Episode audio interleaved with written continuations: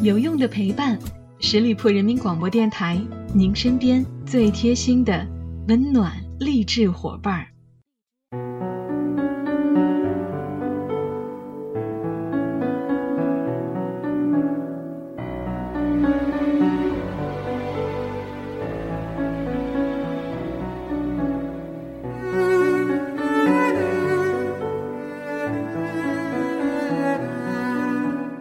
有用的陪伴，十里铺人民广播电台，您身边最贴心的温暖励志伙伴。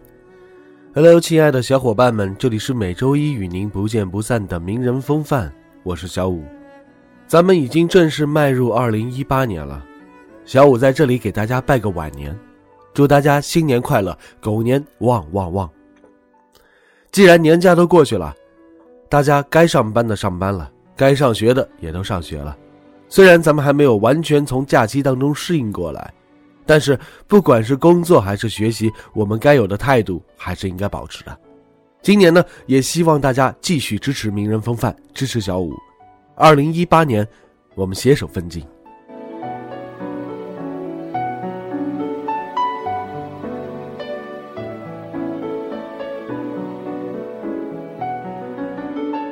如果给你八分钟。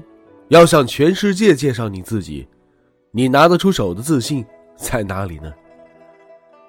十四年前，雅典奥运会的闭幕式上，同样是属于中国的八分钟，茉莉花、旗袍、太极拳和京剧，一个古老国家的旧有传统，老祖宗留下的美好，张艺谋导演的如鱼得水，也留下了中国拿得出手的只有过去的遗憾。而如今十四年之后，平昌冬奥会闭幕式，这个六十八岁的老人却用崭新的视角导演出了真正惊艳的北京八分钟。这一次，我们终于开始自信的向这个世界展现中国的未来。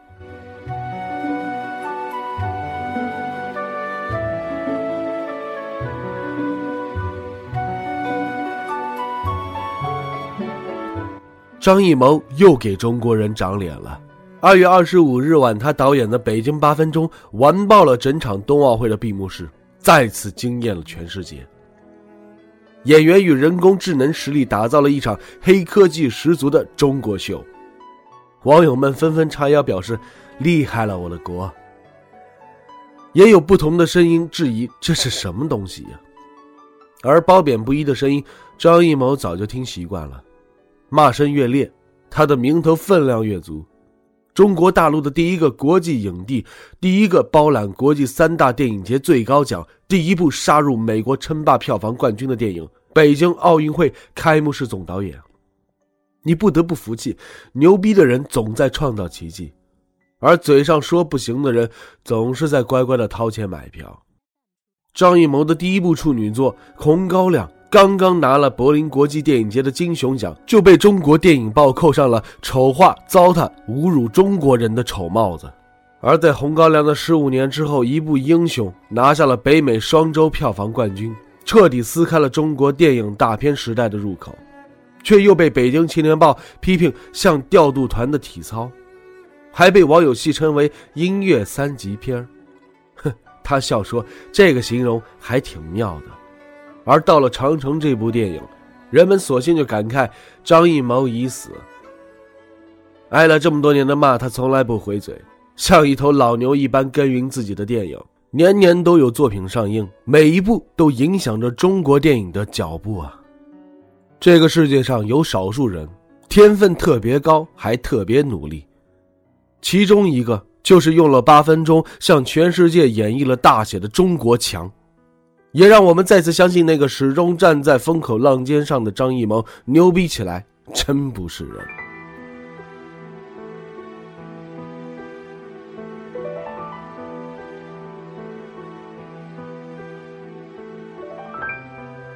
一九五零年出生在西安的张艺谋，初中毕业之后就插队到了农村，后来又在咸阳的国棉八厂做工人。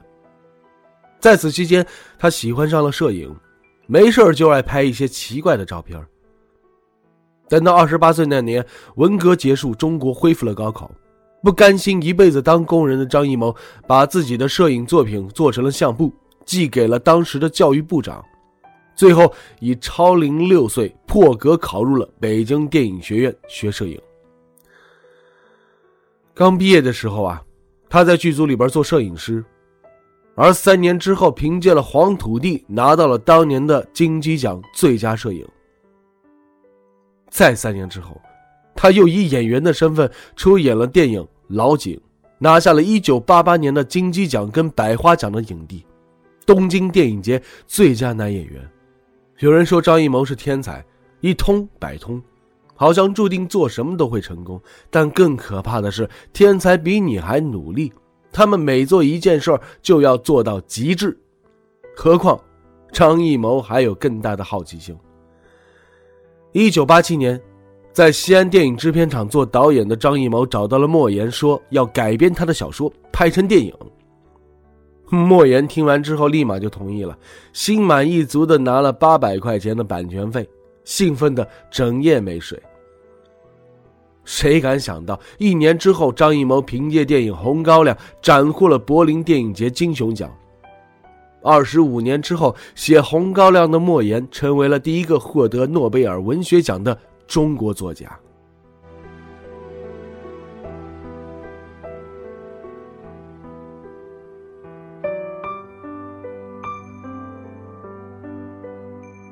柏林电影节只是开始，之后，他更像开了挂似的，秋菊打官司，一个都不能少。等电影在国际上拿奖拿到手软。在拍摄大红灯笼高高挂的时候，他运用大红色的灯笼，从点灯到封灯，影射出主角人生走向绝望的路；而在拍摄活着的时候，引入了富有自己家乡色彩的皮影戏和老腔，来烘托故事的苍凉。在《英雄》这部电影里，他用了三段叙事、三种颜色，诠释出内心的武侠情节。可一面是国外的赞美，另外一面是国内的批评。张艺谋早起的文艺片啊，被概括成是出卖民族、出卖中国人，以取悦外国评委及观众。而面对脏水，他更是一言不发。但对于电影本身，他总是能够连续说上十几个小时。张艺谋说：“我自己身上总有股劲儿，在我喜欢的事情上，我非常专注。一旦钻进去。”就出不来了。没想到啊，拿奖无数的他刚被奉为国师，低谷说来就来了。《幸福时光》这部电影上映的时候，口碑与票房都跌到了谷底，而昔日的票房神话变成了票房毒药和江郎才尽。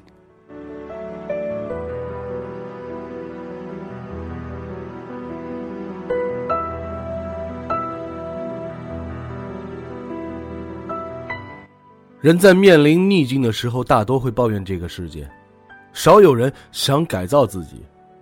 除了张艺谋，面对国产电影逐渐被好莱坞大片围剿的危机，拍文艺片出身的张艺谋决定拍摄自己的第一部商业电影《英雄》。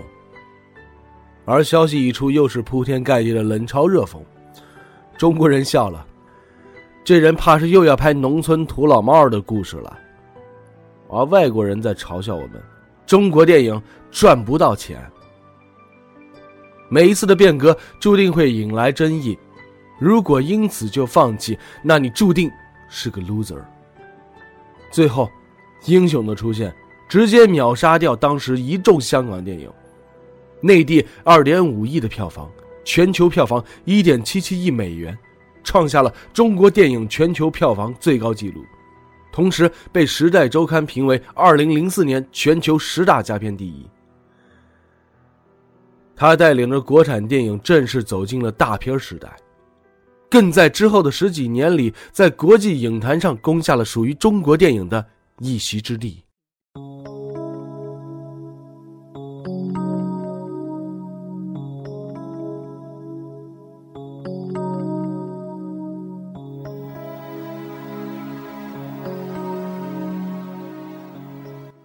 即使一直被烂片儿，一直被江郎才尽，一直被围攻住，也依旧一直努力着，一直奋斗着，永远散发光芒。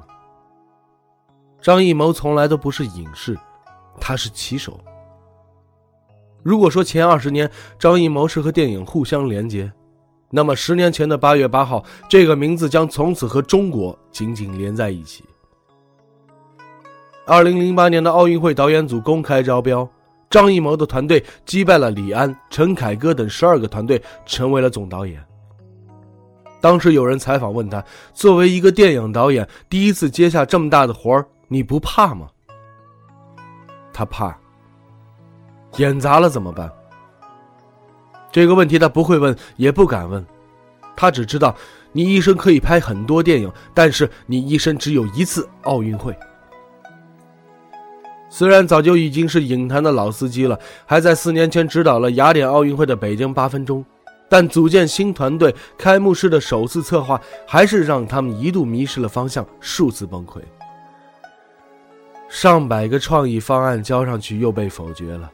他总是挑剔，还差一点儿，总是在坚持某种坚持。虽然是众人眼里高高在上的总导演，却事无巨细的像个场务，参与所有大大小小的会议和决策。好在，一切的努力终于收获了回报。二零零八年的夏天，那场无与伦比的北京奥运会的开幕式取得了巨大的成功。同一个世界。同一个梦想，让全世界的人们领略了中国式的浪漫。中国八点四亿的观众收看了这场演出，它成为了中国史上收视率最高的转播。美国电视的收视率百分之十八点六，创下了非美国举办奥运会最高收视人数纪录。这一场华丽盛大的开幕式，让全世界对中国刮目相看。在外媒评价里出现最多的词就是“奇迹”，而张艺谋终于成为了中国人的英雄。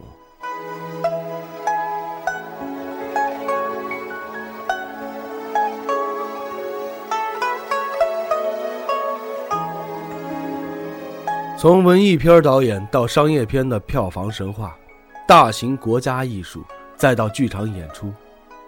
他把中国之美浓缩在了一帧一帧的影像里，一次次的刷新世界对我们的认识。今年六十八岁的张艺谋，早就已经不是三十年前的天才少年了。人们感慨他英雄迟暮，他却在聚光灯下沉默转身，继续探路。生命就像一场冒险，走得越远的人越是勇者。成功是拼到最后一刻的奖赏啊！好了，亲爱的听友们，感谢大家收听今天的名人风范，我是小五，欢迎大家关注十里铺人民广播电台公众微信，在订阅号中直接搜索“十里铺人民广播电台”，点击关注就可以了。新年快乐，好朋友们，我们下期节目再会喽，拜拜。